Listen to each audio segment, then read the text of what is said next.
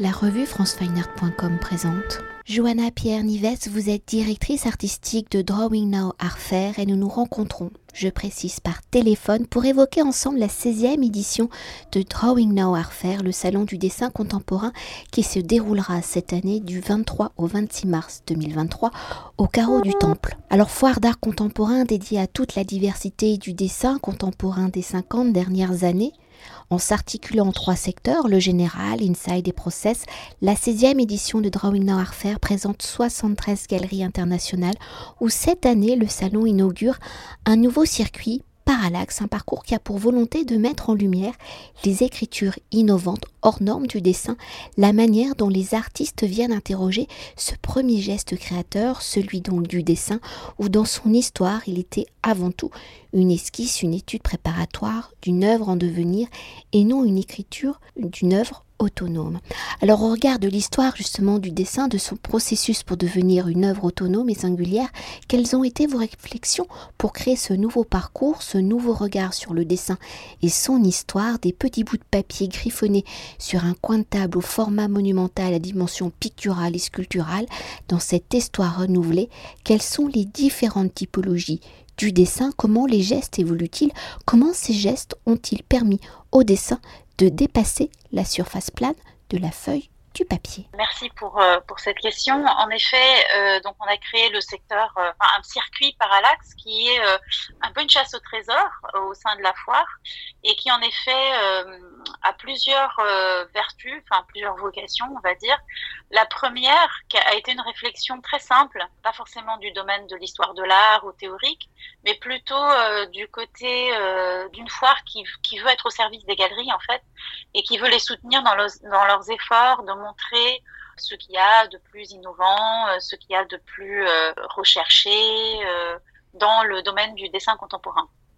Et donc en fait, on s'est rendu compte que parfois les galeries apportaient des artistes ou des œuvres d'artistes qui étaient plutôt connus à l'extérieur de la France qu'en France, par exemple, des artistes pionniers ou pionnières, parfois aussi des artistes qui euh, avaient envie de soulever des questions par, leur, euh, par leurs œuvres, qui avaient trait euh, à des questionnements actuels, contemporains, comme, je sais pas, le postcolonial, des questions de genre, etc. Et comme nous sommes dans une, un contexte de foire, nous sommes dans un contexte où parfois les mouvements sont rapides, euh, où parfois on a aussi des habitudes, parce que ça fait quand même, on en est à la 16e édition, donc les, collectionneurs, les institutions ont leurs habitudes maintenant. Et pour sortir un petit peu les gens de leur torpeur, dans leurs habitudes, on va dire, il n'y a pas de torpeur, euh, enfin notre public est souvent très excité, stimulé et enthousiaste mais plutôt pour euh, sortir un petit peu euh, le, visiteur, euh, que ce soit de public général aux institutions, de leurs habitudes. On a créé donc ce circuit et aussi pour soutenir les galeries dans leurs efforts de d'apporter des artistes qui sont pas forcément très connus ou d'apporter euh, une perspective inattendue sur un mouvement très connu, par exemple. Donc voilà, c'était vraiment ça le, but de, Parallax au départ. Et puis par ailleurs, c'est vrai que euh, il y a aussi une envie de faire euh, se rendre compte aux collectionneurs et aux institutions que l'histoire du dessin est récente, comme vous le dites, euh, le dessin contemporain n'est plus le design comme comme ça a pu être le cas à, la Renaissance. Alors le design, souvent, on le décrit comme étant une pratique, une discipline qui est en préparatoire, mais c'est vrai que déjà à la Renaissance, le dessin avait euh, une aura euh, presque magique en fait. La pratique du dessin était vénérée par euh, les artistes, célébrée par un des premiers historiens de l'art, Giorgio Vasari, comme le père ou de tous les arts. Enfin, c'est un peu patriarcal, on va dire, mais en tout cas comme euh, la base, le, geste premier et le geste fondamental, presque le principe en fait de chaque euh, art. Mais en effet, c'est vrai que le dessin restait caché. Euh, le dessin contemporain, ce n'est plus du tout ça. Ce qui caractérise le dessin contemporain, c'est vraiment une une échappée graphique parfois vers d'autres médiums, vers la vidéo, vers la céramique, etc. Et les artistes qui font du dessin contemporain dans tous ces domaines on inclut évidemment la bande dessinée, l'animation là-dedans, eh bien, ils sont représentés dans la foire. mais les regards restent, enfin, le, le, dessin est une histoire récente et les regards parfois restent un peu classiques, un peu traditionnels. Et c'est vrai que Parallax célèbre justement un peu ce côté moins traditionnel du dessin, mais qui finalement est une pratique depuis les années 60, 70, qui s'est établie comme telle et qui est tout à fait autonome. Donc, l'idée, c'est aussi de donner euh, aux acteurs, on va dire, de l'art contemporain, les gens qui achètent, les gens qui choisissent des œuvres pour aller dans des collections institutionnelles, publiques ou privées, cette sensation qu'ils sont en train de faire l'histoire du dessin, en fait. Acheter une œuvre, reconnaître une œuvre, inscrire une œuvre dans une histoire qui se veut multiple, qui se veut à plein de facettes, avec euh, plein de points de vue différents, eh bien, c'est faire l'histoire. Et donc, Parallax attire aussi l'attention sur le fait que l'histoire récente du dessin euh, existe, elle a déjà été entamée, et nous, on la poursuit en fait en étant actifs et en soulignant euh, la diversité des pratiques euh, dessinées. Et peut-être pour rebondir sur cette dimension que vous avez évoquée de la bande dessinée, de l'image animée, ce sont des écritures graphiques qui ont une identité particulières, qui ont aussi leur propre euh, salon, institution. Alors peut-être euh, comment, euh, là, vous, vous mettez ces pratiques en lumière pour dire que ces artistes, enfin, oui, que, que ces personnes qui pratiquent ces arts graphiques sont aussi donc des artistes. Oui, absolument. Alors, je pense que le dessin a quelque chose qui est extrêmement démocratique et inclusif. Euh, c'est une discipline qui euh, mène à d'autres disciplines ou qui mène.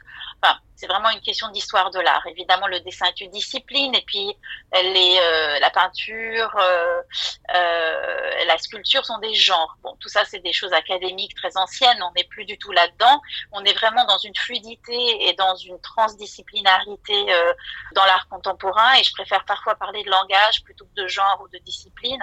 Donc, en fait, le dessin, c'est vrai, rend accessible et a accès, on va dire, à plusieurs langages et à cette capacité à traverser pas mal de, secteurs, que ce soit des secteurs artistiques ou voire même des secteurs déjà euh, de l'industrie, euh, de l'ordre des médias euh, de communication, etc.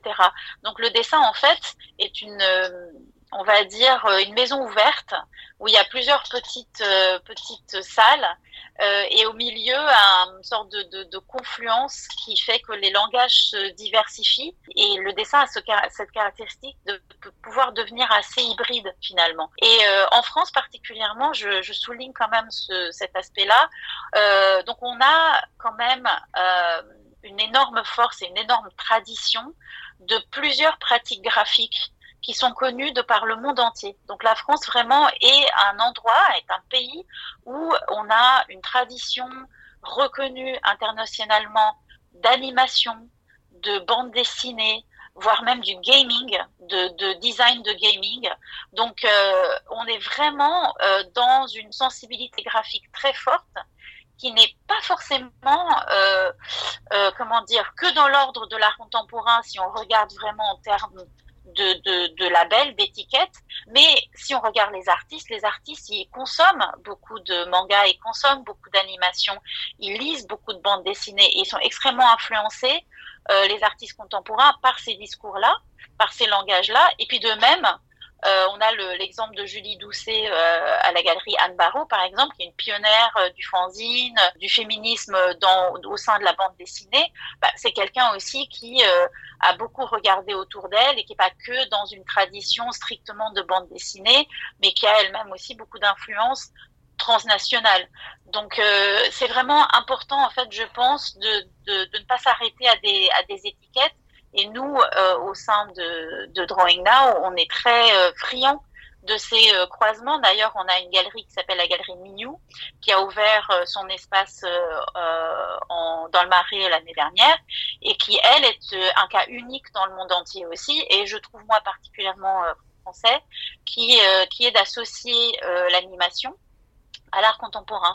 Donc en fait, c'est une galerie qui fait vraiment se croiser ces deux langages, qui est chez nous pour la deuxième fois, et qui euh, présente des œuvres de Cyril Pedrosa, par exemple, qui est vraiment connu pour la bande dessinée, mais qui en fait a aussi une exposition programmée euh, à l'espace Jacques Villeglé avec ses dessins qui sont des dessins euh, qui dépassent vraiment le, la vignette, enfin vraiment complètement et qui sont plutôt une forme d'expression, on va dire, de l'ordre du dessin contemporain. Pour poursuivre et pour continuer de décrypter la programmation de cette 16e édition de Drawing Now, le salon présente également une exposition Le prisme du féminin, machine ovocyte, fil, potion réalisée en partenariat avec le FRAC Picardie à Amiens, qui sera d'ailleurs présenté euh, du 7 avril au 4 juin 2023. Alors si l'histoire de l'art a souvent oublié le rôle des femmes dans la création, le dessin contemporain a renversé ce processus où celui-ci s'inscrit dans l'histoire du féminisme où les années 1960-70 seront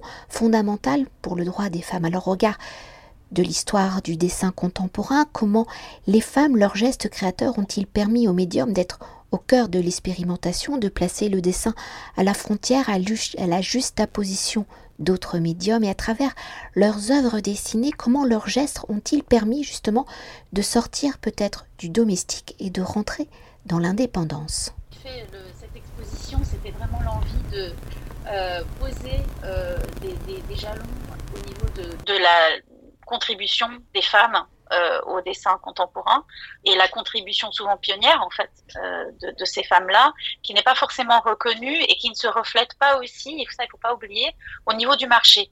C'est-à-dire, euh, j'avais lu ça quelque part, je sais plus qui l'a dit, je, cite comme ça un peu la sauvage, quelqu'un qui disait que ben, Louise Bourgeois, elle est extrêmement connue, mais ses prix n'arriveront jamais au niveau des prix de Daniel Buren, par exemple, parce que voilà, femme et Daniel Buren est un homme. Je n'ai pas vérifié les prix et la cote des deux artistes, mais en tout cas, ça m'étonnerait pas que ce soit toujours le cas. Donc, euh, on a vraiment une, difficulté à exister en tant que femme, et je voulais aller un peu plus loin, c'est-à-dire que on a déjà fait des expositions avec des femmes dans le dessin. Je pense enfin, et dans l'art contemporain en général, elles, euh, au Centre Pompidou en est un exemple parlant et je pense que c'est très important de le faire. Et je pense aussi que c'est important, important aussi passer à l'étape d'après qui est de se dire, OK, bah, on a posé euh, justement cette insuffisance du regard et cette euh, difficile visibilité des femmes dans l'art contemporain. Nous, dans le cadre du dessin, comment est-ce qu'on peut aller un peu plus loin et se demander justement qu'est-ce que ça veut dire cette invisibilité, quelles en sont les conséquences pour les femmes? Et ont-elles eu ou non un rôle pionnier euh, dans le dessin Sont-elles des, suiveuses? Je sais pas si c'est le mot propre, euh, comme euh, très souvent les, hommes ont pu, dire aux femmes qu'elles n'avaient pas d'esprit créatif, innovateur, etc. Donc c'était vraiment se poser des questions là, et puis aussi aller un peu plus loin parce que le dessin a cette caractéristique d'être humble, de ne pas être, comme je l'ai dit tout à l'heure, un genre traditionnellement, enfin de, depuis la Renaissance jusqu'à nos jours, et puis même l'Antiquité, et donc d'être assez finalement en phase avec cette invisibilité des femmes. Le dessin n'est pas n'a pas été reconnu pendant très longtemps. Parfois, chez certaines euh, institutions et collectionneurs, c'est toujours le cas. Il y a toujours une espèce de, de, de sentiment que le dessin n'est pas à la, à la, même hauteur et à la même vitesse euh, de, que les autres euh, langages artistiques. Et puis aussi dans le marché, évidemment, le dessin n'a pas la même cote que la peinture, par exemple. Donc euh, il y avait cette parenté en fait d'invisibilité presque entre ce médium du dessin et euh, le rôle des femmes. Euh, et puis finalement, il y avait aussi cette question qui était mais quels sont est-ce qu'il y a est-ce que cette parenté a fait qu'historiquement les femmes se sont plus tournées vers le dessin? Alors ça c'est quelque chose qui a été affirmé depuis longtemps. Et pour ne pas tomber dans des discours un peu tout faits, j'ai plutôt eu envie de me dire quels ont été les domaines des femmes traditionnellement, est-ce qu'ils se reflètent dans le dessin?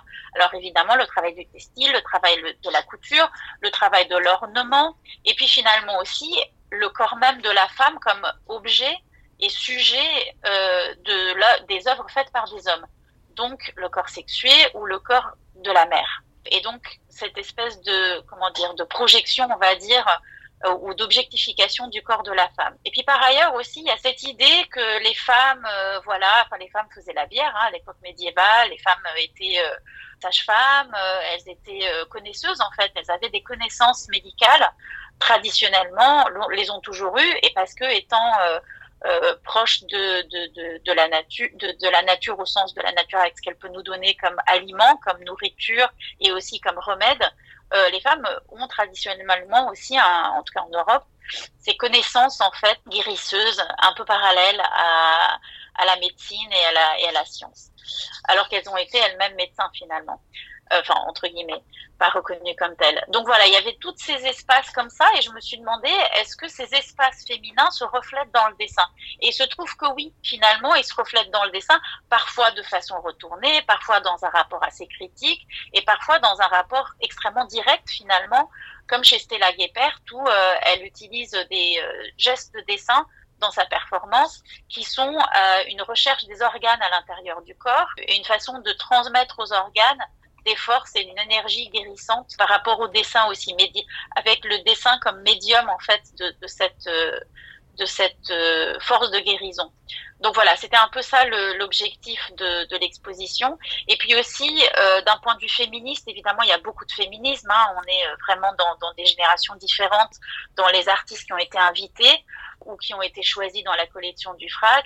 Et pour moi, enfin vraiment l'importance du féminisme, c'est vraiment de s'articuler avec d'autres invisibilités, donc d'autres communautés qui euh, qui ont plus de mal à exister au sein de la société en général, mais aussi de l'art contemporain, notamment euh, les communautés queer, euh, notamment euh, les corps différents, euh, les sexualités différentes, etc. Et donc évidemment, il y a aussi des hommes dans l'exposition qui ont été invités pour plusieurs raisons. Alors Nicolas Chardon, il a été invité parce que c'est quelqu'un qui qui s'intéresse énormément à poursuivre la question du modernisme, la, la, réduction des formes du modernisme à la grille et au carré, au rectangle et à la pratique de la peinture comme euh, un rapport à la ligne justement de ce côté-là. Et euh, donc Nicolas Chardon amène un côté euh, très patriarcal, on va dire, du modernisme par la grille, mais sous forme d'une d'une pratique qui subsiste en fait contre le fait qu'on ait dans l'histoire de l'art posé les jalons du postmodernisme. Et donc finalement, ce côté un peu patriarcal de la grille chez Nicolas Chardon devient au contraire quelque chose de complètement euh, underground et complètement revendiqué dans une atemporalité ou une, ou une temporalité autre, on va dire, au sein de l'histoire de l'art. Euh, et qui moi m'intéressait justement. Et puis ça m'intéressait aussi de, de, placer ces grilles-là en discours et en relation avec euh, les, euh, les mosaïques de salle de bain de la vidéo de Stéphanie Sadé par exemple. Donc vraiment de ramener au domestique avec un rapport un peu critique parce que cette idée de ramener la femme au domestique, c'est aussi une idée un peu fatiguée et que j'avais pas du tout envie de reproduire. Et si nous venons euh, d'évoquer certains des aspects de la programmation de la 16e édition de Drawing Now pour évoquer la foire dans sa globalité à travers la sélection des 73 galeries qui représentent 15 euh, pays au regard des trois secteurs, donc le général, l'inside et process, des identités culturelles des artistes à l'instant T de la création contemporaine, comment le dessin est-il un vecteur, un acteur de la société dans la diversité des techniques du dessin pour décrire la société actuelle. Quelles sont les techniques, les typologies euh, du dessin utilisées par les artistes? Y a-t-il des tendances, des typologies d'écriture, de vocabulaire qui se dégagent de cette 16e édition de Drawing Now? Oui, alors euh, bon, c'est une tendance qui, existe depuis un moment, mais c'est vrai que cette année, on, est euh, très gâté. C'est une, belle année très diversifié, euh, je trouve, euh, où vraiment on a beaucoup, beaucoup, beaucoup d'artistes qui, euh, qui sont dans des préoccupations politiques, qui sont dans des préoccupations écologiques, qui sont dans des préoccupations aussi féministes. Euh, je prends l'exemple de Susanna Inglada euh, à la galerie Moritz Vandelard. C'est quelqu'un qui apporte euh, une innovation inattendue. Sa façon de, de, de, remettre le dessin dans un langage très contemporain et des préoccupations qui nous, qui nous, qui nous animent tous est assez étonnante en fait parce que du point de vue du dessin c'est un dessin qui reste dans une tradition de caricature politique. C'est une artiste catalane qui habite euh, euh, aux Pays-Bas, mais qui est très euh, très animée justement par par ces références-là et par des, préoccupations d'ordre socio-politique. et donc en fait, c'est quelqu'un qui, qui, a un, dessin absolument remarquable, qui est de l'ordre de cette tradition de la caricature politique, des, même des, presque des muralistes, euh, et qui en fait fait un dessin euh, de ce point de vue-là. Bon, on s'attendrait à avoir soit un mural, soit euh, des dessins sur papier, presque même pour euh, les journaux, la presse, etc. Mais en fait, elle fait des, des dessins assez monumentaux, assez grands, qu'elle découpe et dont elle fait des collages après qui sont parfois presque de l'ordre de la scénographie. Euh, donc de, de, la mise en scène parce qu'ils tiennent debout souvent dans l'espace euh, et, euh, et, deviennent presque des personnages monumentaux, enfin qui, qui, ou alors en tout cas presque à, à taille humaine. et donc en fait ce dessin traditionnel se retrouve mis associé à des préoccupations artistiques contemporaines et prend de la place prendre l'espace. Et c'est un discours aussi assez euh, féministe euh, aussi, aussi qui reflète peut-être des questions politiques des communautés moins visibles, euh, qui est de prendre la place, de prendre de l'espace et de et de prendre la parole. Et là ici c'est pas prendre la parole, c'est prendre la ligne et prendre le, de la visibilité on va dire. Ensuite on a chez euh, euh, Irene Laub, par exemple, l'artiste euh, belge Steen Cole, c'est un artiste né à Gand, donc plutôt flamand, qui lui explore par le dessin, par différents types de langages de dessin qui sont posés côte à côte, donc l'un très abstrait, l'autre très concret et illustratif presque, de la nature. Donc par ces, ces langages-là, des problématiques plutôt d'ordre de la durabilité, de l'écologie, des écosystèmes, de notre rapport à ce qu'on appelle la nature, peut-être de façon un peu désuète un peu distancée. Donc ce, ce, mot finalement cache des choses, une histoire qu'il revisite par le biais du dessin. Donc il revisite cette histoire de d'appeler euh, les mondes organiques autour de nous, la flore, la faune, nature, comme si nous nous étions séparés euh, de, de, de, ce domaine de ce domaine-là finalement qui est la planète et ces langages qu'il utilise un peu presque de l'ordre du pantone d'un côté et de l'ordre du dessin presque d'observation de l'autre avec des détails qui vont euh, très très loin euh, cette juxtaposition fait qu'on s'interroge justement sur ce que c'est que notre rapport au monde organique autour de nous. Et peut-être pour évoquer euh, un autre rôle de Drawing Now avec le prix euh, Drawing Now où depuis 12 ans, je le rappelle, le salon accompagne hein, les galeries dans leur rôle de défricheur. Alors regard des six artistes nommés, comment pouvez-vous nous définir cette jeune création contemporaine? À quelle dimension de leur carrière ces artistes se situent-ils? Et comment le prix est-il une action qui vient étoffer leur carrière artistique? J'aime toujours dire que, en réalité, euh, le prix est important pour l'artiste qui, qui l'obtient, évidemment, parce qu'il y a évidemment une partie euh, euh, de visibilité renforcée par l'exposition au Drawing Lab, par un prix financé finalement, par, par une rémunération. Mais en fait, je pense que le fait d'être nominé, c'est aussi, enfin, les, les artistes qui sont nominés, c'est aussi apporter un panorama apporter comme ça des noms d'artistes qui peuvent se, se, se, démarquer un peu par rapport euh, à la création contemporaine. Euh, et je dirais même que par, au sein du dessin contemporain, mais aussi au sein de la création contemporaine, parce que comme le dessin euh, est peut-être un terrain plus expérimental, peut-être plus plus libre aussi, sans cette ce poids que la sculpture et la peinture peuvent avoir de faire de le, le, masterpiece, de faire euh, l'œuvre majeure.